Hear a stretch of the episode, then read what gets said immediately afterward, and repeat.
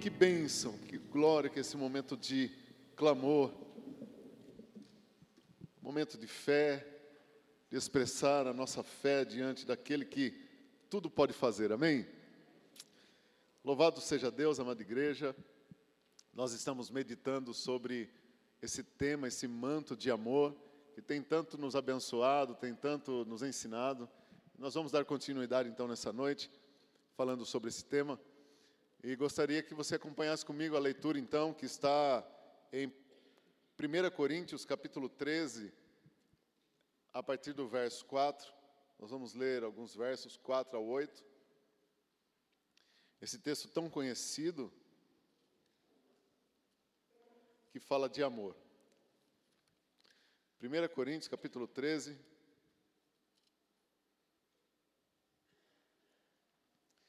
do verso 4 ao verso 8. Amém? Eu quero embasar essa ministração nessa noite sobre o tema Um amor à prova de tudo.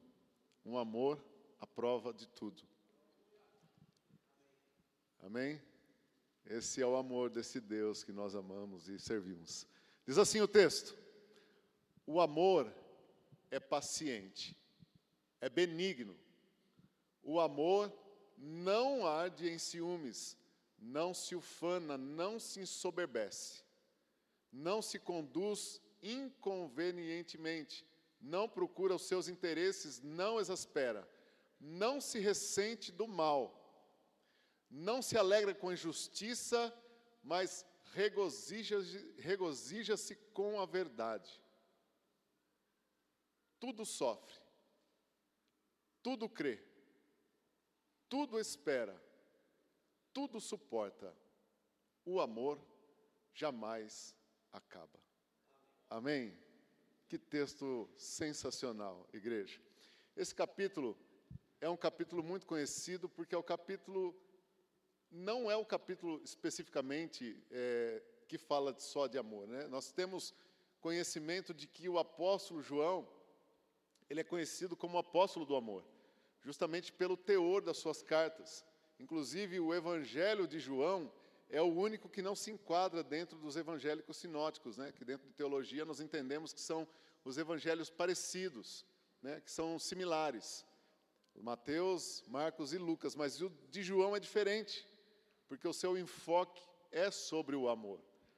João, quando escreve suas epístolas, quem lê as epístolas de João, primeira, segunda, terceira, as, as cartas de João, com exceção de Apocalipse, né, que é profético, mas vai se deparar com palavras, com mensagens, com textos arrebatadores sobre o amor.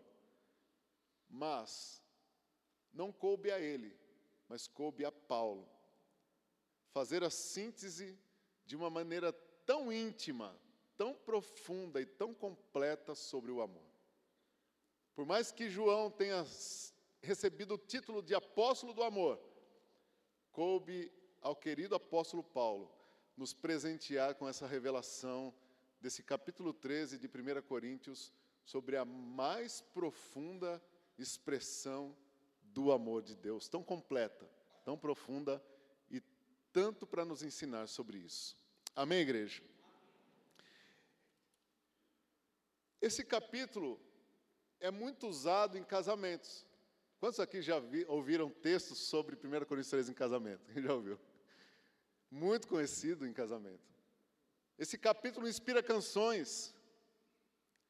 Esse capítulo inspira poemas. Frases e versículos desse capítulo são primeira página de convites de casamento. Esse capítulo é inspirador. Mas nessa noite eu gostaria de me debruçar e refletir sobre a verdadeira intenção que inspirou o apóstolo a escrever sobre amor. O que inspirou o apóstolo Paulo a escrever esse capítulo sobre amor? Será que foi o amor entre um casal? Nós pregamos tanto em casamento, e eu já fiz tanto casamento, e já usei esses textos como base. Mas será que quando Paulo estava escrevendo No seu coração, na sua mente, veio a inspiração quando ele lembrou de algum casal? Será que o que inspirou Paulo, o antigo perseguidor da igreja, foi quando ele olhou para seus amigos e, inspirado pelo amor que ele sentia pelos amigos, ou entre amigos, esse amor, essa amizade que nos, nos entrelaça, não na irmandade, mas de amizade mesmo, de um para com o outro. Será que foi esse amor de amigo que inspirou Paulo para que ele escrevesse esse capítulo tão íntimo, tão profundo sobre amor? Eu tenho para mim que não, igreja. Eu tenho para mim que o que inspirou Paulo, quando ele pegou caneta e papel, e ele disse: Vou escrever um capítulo sobre o amor, não foi o relacionamento de um homem com uma mulher. Porque o relacionamento entre homem e mulher pode falhar. E falha.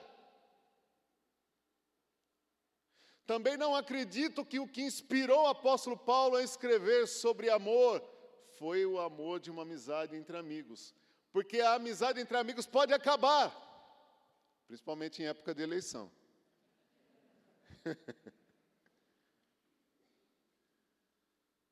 Mas o texto que nós lemos sobre amor diz que esse amor nunca, jamais acaba. Então não pode ter sido isso que inspirou Paulo. Quando ele pega caneta e papel e ele diz: Eu vou escrever sobre amor. Me perdoem se eu me emocionar, porque esse texto é muito profundo.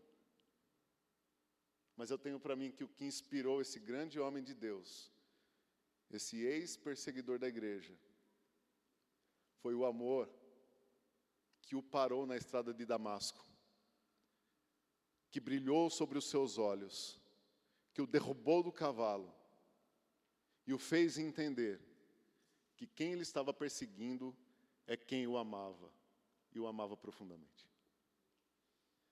Eu tenho plena convicção que o amor que inspirou este homem, irrepreensível dentre os seus, excedia muitos dos judeus em conhecimento. O que inspirou esse homem a escrever esse texto tão profundo foi o amor do Deus Todo-Poderoso. 1 João capítulo 4, versículo 8, vai nos dizer sobre esse amor, que não é um amor marital, não é um amor é, fraternal. Aquele que não ama não conhece a Deus, porque Deus é amor. Esse amor é a expressão do próprio Deus. Esse amor é a revelação da essência desse Deus. Projeta para a gente, por favor, 1 Timóteo, capítulo 1, dos versos 12 a 15. Aí, para mim, está a grande inspiração que deu a Paulo a revelação, a inspiração, a ousadia de escrever sobre amor. Paulo dizendo, ele diz assim: sou grato para com aquele que me fortaleceu, Cristo Jesus nosso Senhor, que me considerou fiel, designando-me para o ministério, a mim, que em outro tempo era blasfemo, perseguidor, insolente, mas obtive misericórdia. Pois ele, pois o fiz na ignorância, na incredulidade. Transbordou, porém, a graça do nosso Senhor com a fé e o amor que há em Cristo Jesus. Fiel é a palavra e digna de toda aceitação que Cristo Jesus veio ao mundo para salvar os pecadores, dos quais eu sou o principal.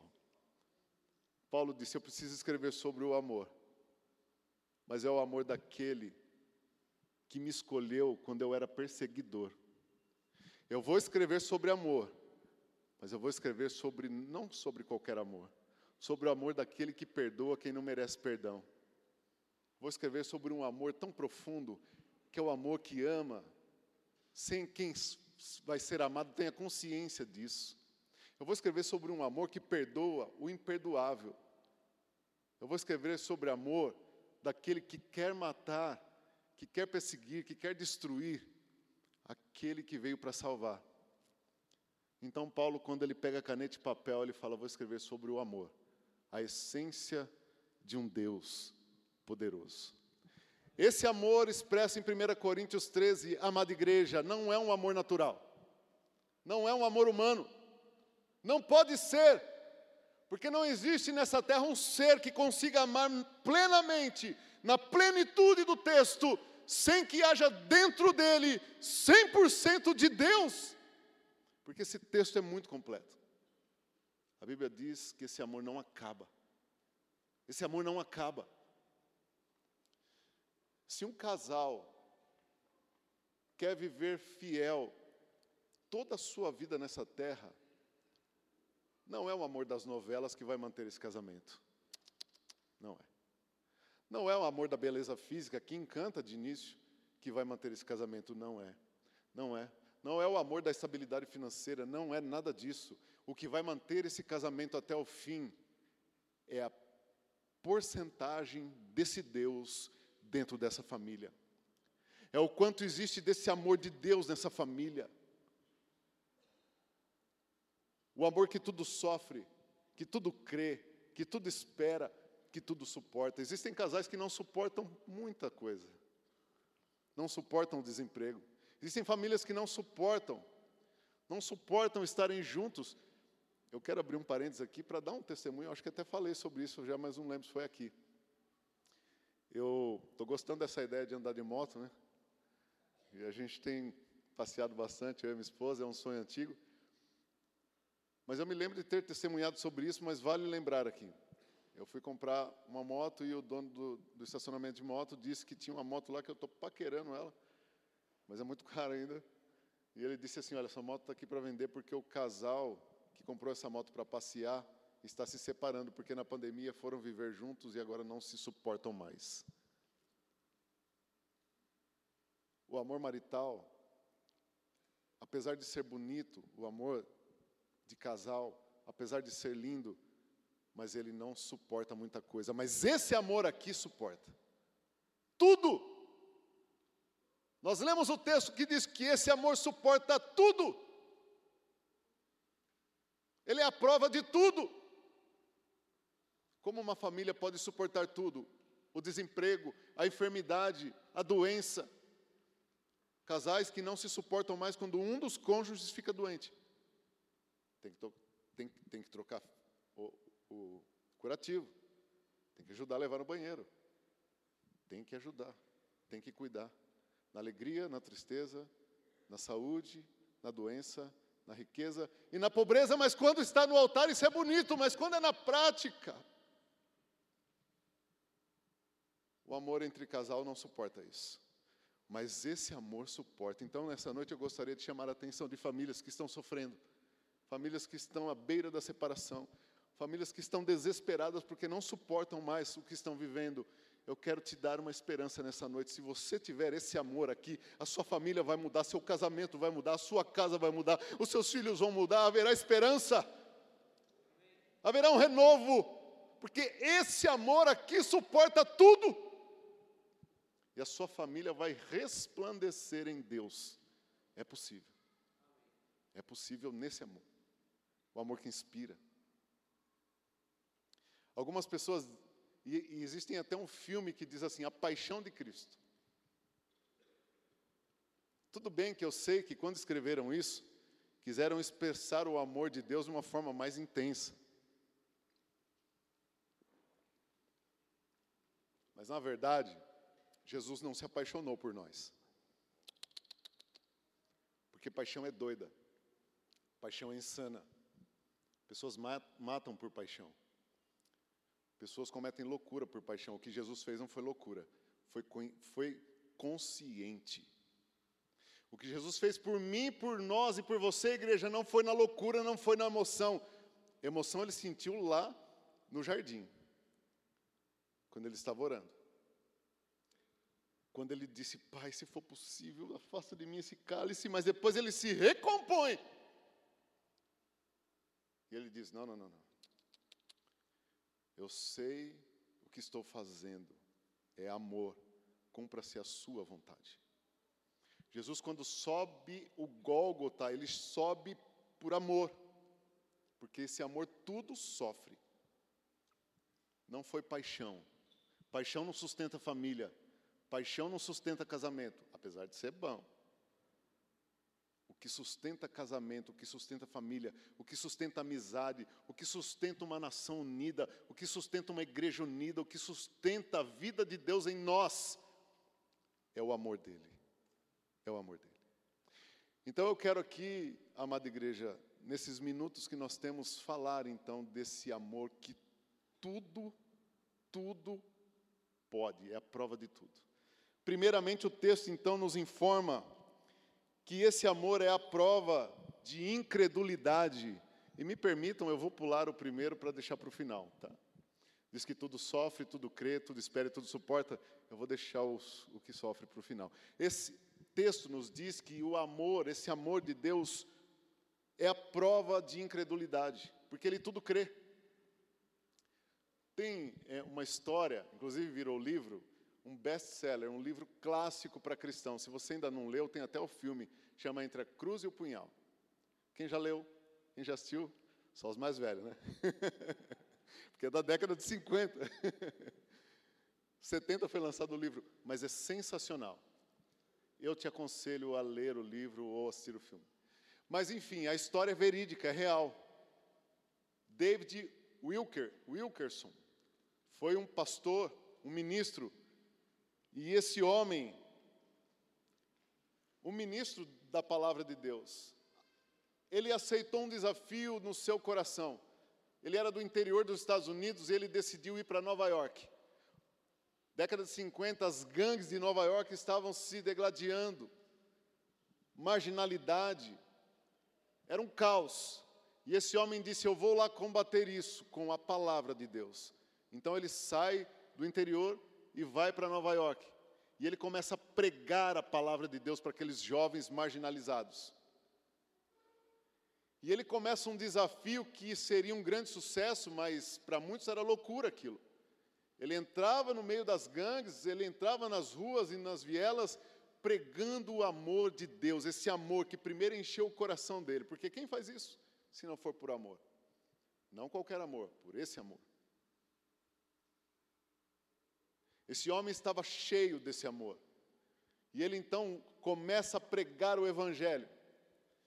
E alguns começam a dar atenção àquilo. E as conversões começam a acontecer. Mas tem um rapaz lá chamado Nick. E quando ele se depara com esse Nick,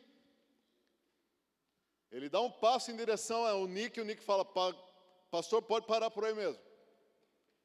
Ele dá mais um passo. Ele fala: Mais um passo, eu te mato. Então esse pastor, cheio do amor de Deus, disse: Nick, se você me matar e me picar em pedacinhos, cada pedacinho meu vai dizer que te ama. o que eu quero expressar com isso, amada igreja? Esse amor que encheu o coração desse pastor é o amor que vence a incredulidade.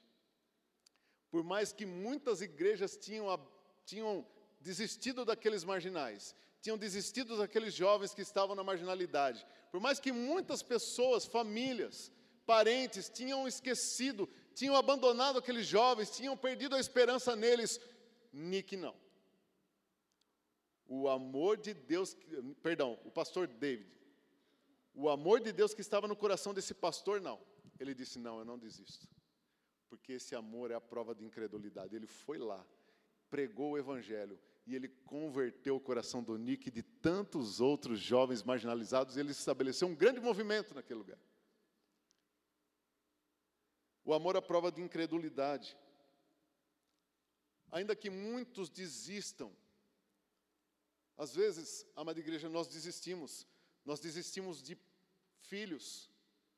Talvez alguém está nos ouvindo agora e tem o seu filho está nas drogas. E talvez você já desistiu esse amor não desiste, porque a Bíblia diz que ele tudo crê. Esse amor tudo crê. Quando fala tudo crê, imagine o, o absurdo. sem esperança. Imagine a coisa mais absurda na sua vida que te rodeia, que não há esperança. Esse amor disse: Ah, sim, eu creio que é possível.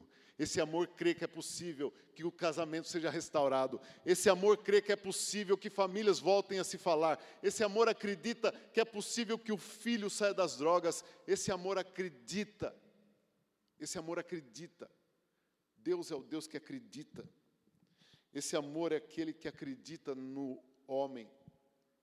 O amor de Deus é o amor que acredita em mim e você, igreja. Muitos de nós, talvez ninguém dava nada lá fora. Muitos de nós, talvez, éramos desacreditados. E olha onde nós estamos. Sabe por quê? Porque esse amor tudo crê. Eu não sei se na sua vida existe alguma coisa que não há mais fé para acreditar que possa reverter. Eu quero te desafiar nessa noite que se você for impactado, se você for permeado, se você se deixar ser tomado por esse amor, essa situação vai se reverter e você vai ver brilhar sobre essa situação a graça de Deus, porque esse amor tudo crê. Deus essa noite quer nos fazer entender que se nós estivermos sobre o manto desse amor, é possível. É possível. É possível. É possível que famílias voltem a estarem juntas se estiverem separadas. É possível que, casa, é possível que casamentos sejam restaurados. É possível se esse amor estiver em nós. Amém? Segunda coisa que eu entendo que esse amor é a prova de tudo, esse amor é a prova de desânimo. Tudo espera. Esse é o amor que tudo espera, é um amor à prova de desânimo. Esperar não é, do, não é esperar aqui não, não no sentido do verbo esperar, mas no sentido do verbo esperançar. É diferente. Tudo espera não parado. Tudo espera com esperança. É do verbo esperançar. A Bíblia diz que se nós estivermos debaixo desse amor, há esperança. Sempre haverá esperança. A Bíblia nos informa em Lucas capítulo 2, versos 25 ao verso 30, a história de um homem que me impressiona pela esperança que encheu o coração dele. Esse texto, meus amados, vai falar, Lucas 2, 25 ao 30, de Simeão. Um homem que tinha esperança de ver o Salvador. Um homem que tinha esperança de que ele não morreria sem ver o nascimento do Salvador. E ele vivia dia a dia com essa esperança, que ele viria o nascimento do ungido, do Cristo. E diz assim o texto: Havia em Jerusalém um homem chamado Simeão, homem este justo, piedoso, que esperava, do verbo esperançar, esperava a consolação de Israel e o Espírito Santo estava sobre ele. Revelaram-lhe o Espírito Santo que não passaria pela morte antes de ver o Cristo. Movido pelo Espírito, foi ao templo, e quando os pais trouxeram o menino Jesus para fazerem com ele o que a lei ordenava, Simeão o tomou nos braços, louvou a Deus, dizendo: Agora, Senhor, pode despedir em paz teu servo segundo a tua palavra, porque os meus olhos já viram a tua salvação. Eu não sei qual foi a promessa que Deus colocou na tua vida. Eu não sei qual foi a promessa que Deus plantou no teu coração, na tua conversão. Se fazem 10 anos, se fazem 15 anos, eu quero te dizer uma coisa. Se você já nem espera mais por isso, se você acha que não vai acontecer, eu quero que nessa noite você entenda. Se você estiver debaixo desse amor, vai acontecer. Ainda que passe o tempo que passar, ainda que passe quanto tempo for, os seus olhos verão essa graça, essa promessa se cumprir na sua vida. Porque esse amor é o amor que espera. Espera com, com alegria. Eu não sei se você está orando pela conversão do seu filho, do seu marido, da sua esposa. Eu não sei quanto tempo você está esperando. Eu não sei se você está esperando uma promoção, não sei se você está esperando uma, uma oportunidade de abrir algum negócio. Eu não sei se você está esperando apenas a oportunidade de se casar, constituir família. Quanto tempo isso está acontecendo? Eu não sei.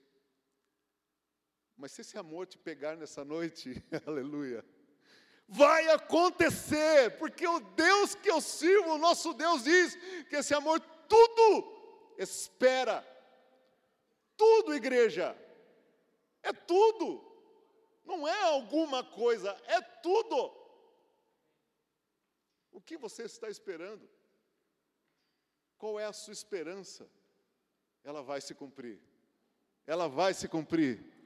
Ela vai se cumprir. Porque é Deus quem está dizendo e o seu amor não falha. Amém? Louvado seja Deus. Sabe o que desanima? Uma palavra negativa um diagnóstico ruim. Desanima. Eu já passei por isso. Você recebe um diagnóstico ruim. Olha, a sua doença é grave. É grave. Isso desanima. Mas com esse amor aqui, há esperança. Há esperança num Deus que cura. Há esperança num Deus que cura. Há esperança num Deus que restaura o corpo. Há uma esperança num Deus que faz milagre.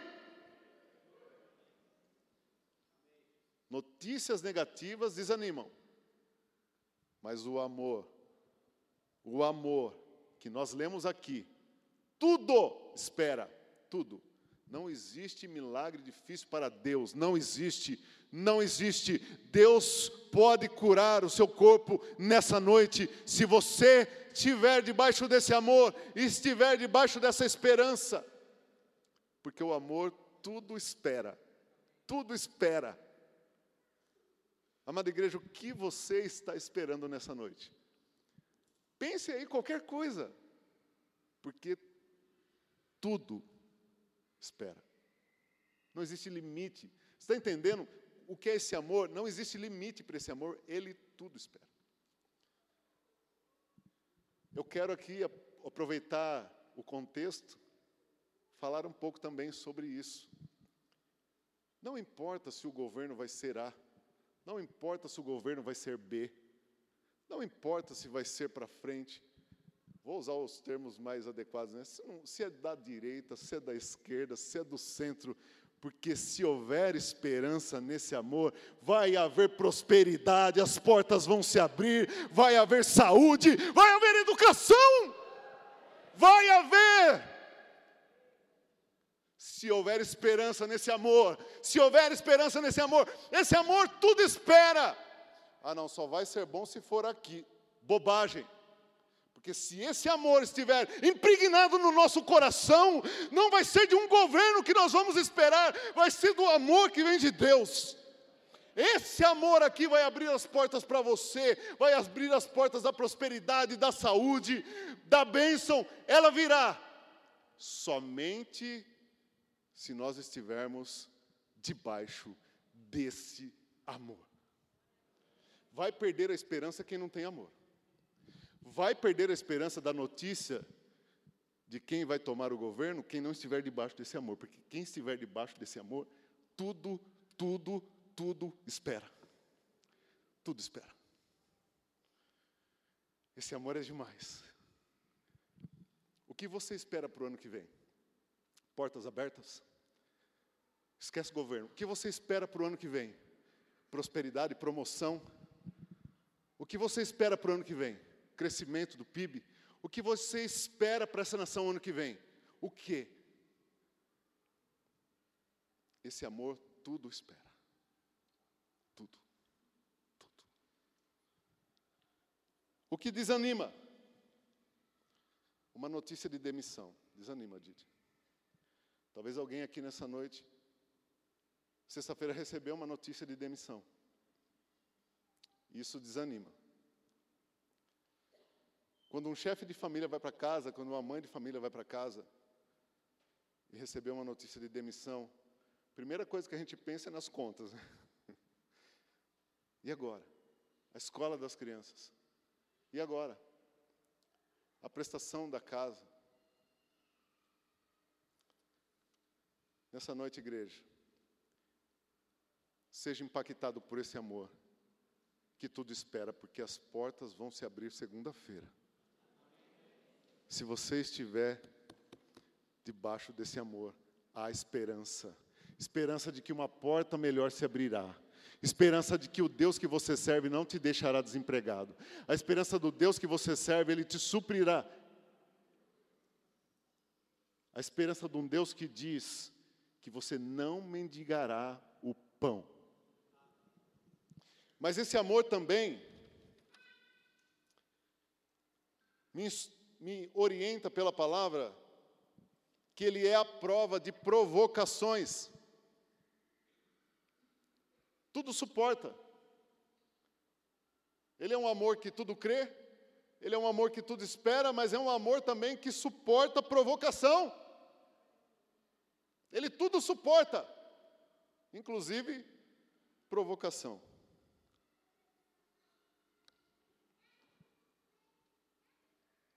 Igreja,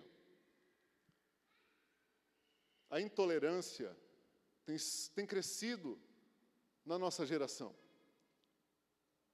Às vezes eu abro o noticiário e eu fico reflexivo sobre a intolerância, seja em qualquer aspecto, religioso, racial, político. Uma intolerância descabida, irracional muitas vezes. As pessoas não toleram mais nada. Não existe mais tolerância. Ninguém suporta mais nada. Eu tiro a conclusão, então, que está faltando esse amor. Está faltando o amor de Deus. Estamos vivendo uma geração que está carente do amor de Deus. Estamos vivendo uma geração que não conhece de verdade o amor de Deus. Não conhece o próprio amor, o próprio Deus, porque a Bíblia diz que esse amor tudo suporta. Eu suporto se eu tiver amor. Eu consigo suportar se eu tiver amor. Eu consigo suportar. Eu consigo suportar blasfêmia. O nosso Deus suporta isso. Imagine o nosso Deus quando vem pessoas na Avenida Paulista zombando do nome dele, o trajando como um homossexual. Imagine Deus. Imagine Deus quando ouve alguém escrever um livro insinuando que Jesus teve um caso com Maria Madalena. Já pensou se Deus fosse intolerante? Uf, acaba com tudo. ele é o amor. E a Bíblia diz que ele tudo suporta. Deus suporta a igreja. Deus tudo suporta. Ele suporta ingratidão. Deus suporta ingratidão. Muitas vezes nós, como cristãos, Trocamos os pés pelas mãos e depois acusamos Deus. Senhor, olha a minha situação. O Senhor não é Deus na minha vida. Pois é, mas Deus mandou lá, sei lá, fazer um carnezão em época difícil, né? mas Ele suporta. Deus suporta ingratidão.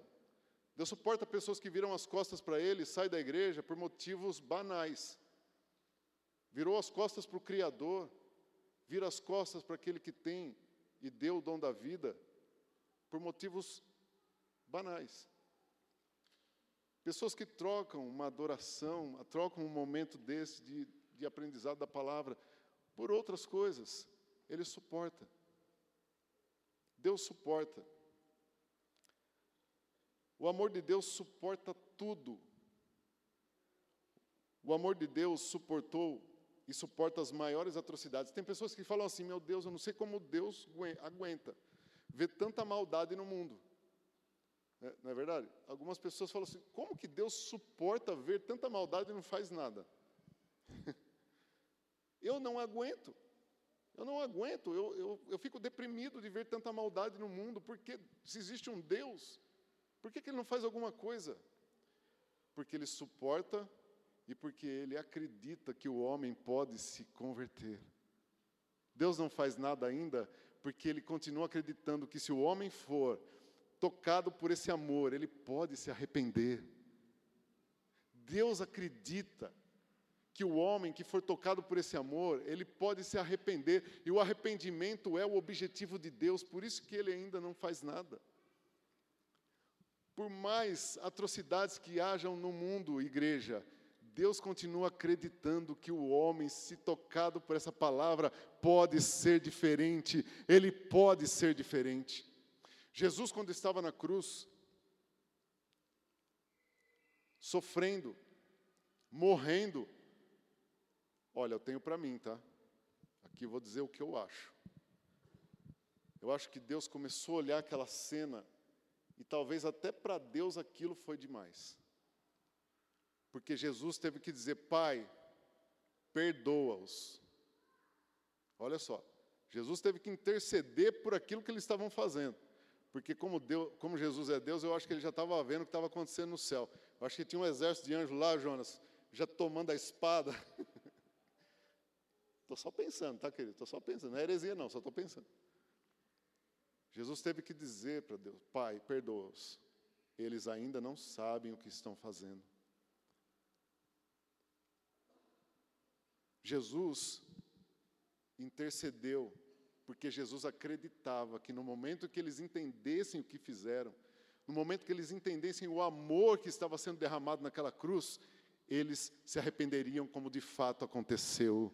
Todos se arrependeram, todos que estavam ali olhando aquilo, depois que viram o que aconteceu, muitos, muitos se arrependeram. Essa é a esperança do nosso Deus, por isso, por isso que Ele tudo espera. Por isso que Ele suporta tanta maldade, tanta atrocidade, porque Deus acredita na regeneração do homem. Deus também acredita que a igreja não é apenas uma instituição. Não. Se você talvez veio aqui nessa noite pela primeira vez, você talvez ficou um pouco receoso, ah, vou na igreja, igreja de crente. Deus acredita que a igreja não é apenas uma instituição, mas é a representação dele na terra. Por fim,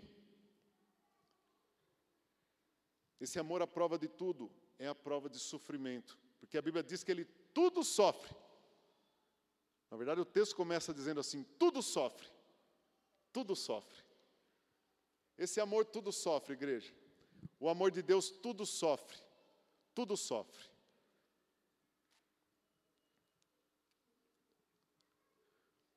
Talvez a gente faça alguns sacrifícios por amigos, por parentes, por família. Tem uma tia que eu amo muito, amo demais, minha tia Teresa. Ela ela doou um órgão dela para o meu pai. E isso é uma atitude de amor. Isso é uma atitude de amor, lindo. Ela deu uma parte dela para salvar a vida de um irmão. Isso é lindo. Mas Jesus não nos deu uma parte dele, ele deu a vida dele. Ele morreu para que vivêssemos. Talvez alguém faça um sacrifício por outra pessoa digno de reconhecimento, digno de fato de, de enaltecimento, como foi a minha tia. Mas esse amor aqui, ele não é seletivo, não é parcial tudo sofre. Jesus, então, vem ao mundo, nos ensina o que é esse amor. De uma maneira simples, ele nos ensina que nós precisamos conhecer o autor da vida. Jesus ele vem à terra e ele nos ensina que nós precisamos nos arrepender dos nossos pecados, porque os nossos pecados nos levariam à morte, nos condenariam. Jesus vem quebrando paradigmas, ele vem ah, enfrentando religiosos, enfrentando eh, sistemas políticos malignos, para ensinar a mim e a você que nós precisamos nos amar uns aos outros se nós queremos conhecer a Deus. E ele foi perseguido por isso. Muitos na época dele não gostaram disso. Obviamente que existia, mas o mundo das trevas estava por trás disso mas Jesus foi perseguido porque ensinou o amor. Dá para entender isso? Jesus foi perseguido porque ele veio nos ensinar que nós, ó, nós precisamos parar de nos matar, nós precisamos parar de ter ódio um do outro, nós precisamos parar de, de querer a destruição do outro, nós precisamos olhar um para o outro com outra ótica agora, que é uma ótica espiritual do amor, de suportar um ao outro, de estender a mão um ao outro, de olhar um para o outro como iguais diante de Deus. Estou resumindo aqui. E nós precisamos também não olhar só um para o outro, mas nós precisamos olhar para Deus como Senhor. Então Jesus veio nos ensinar que nós temos que amar a Deus sobre tudo e amar ao próximo como se amássemos nós mesmos.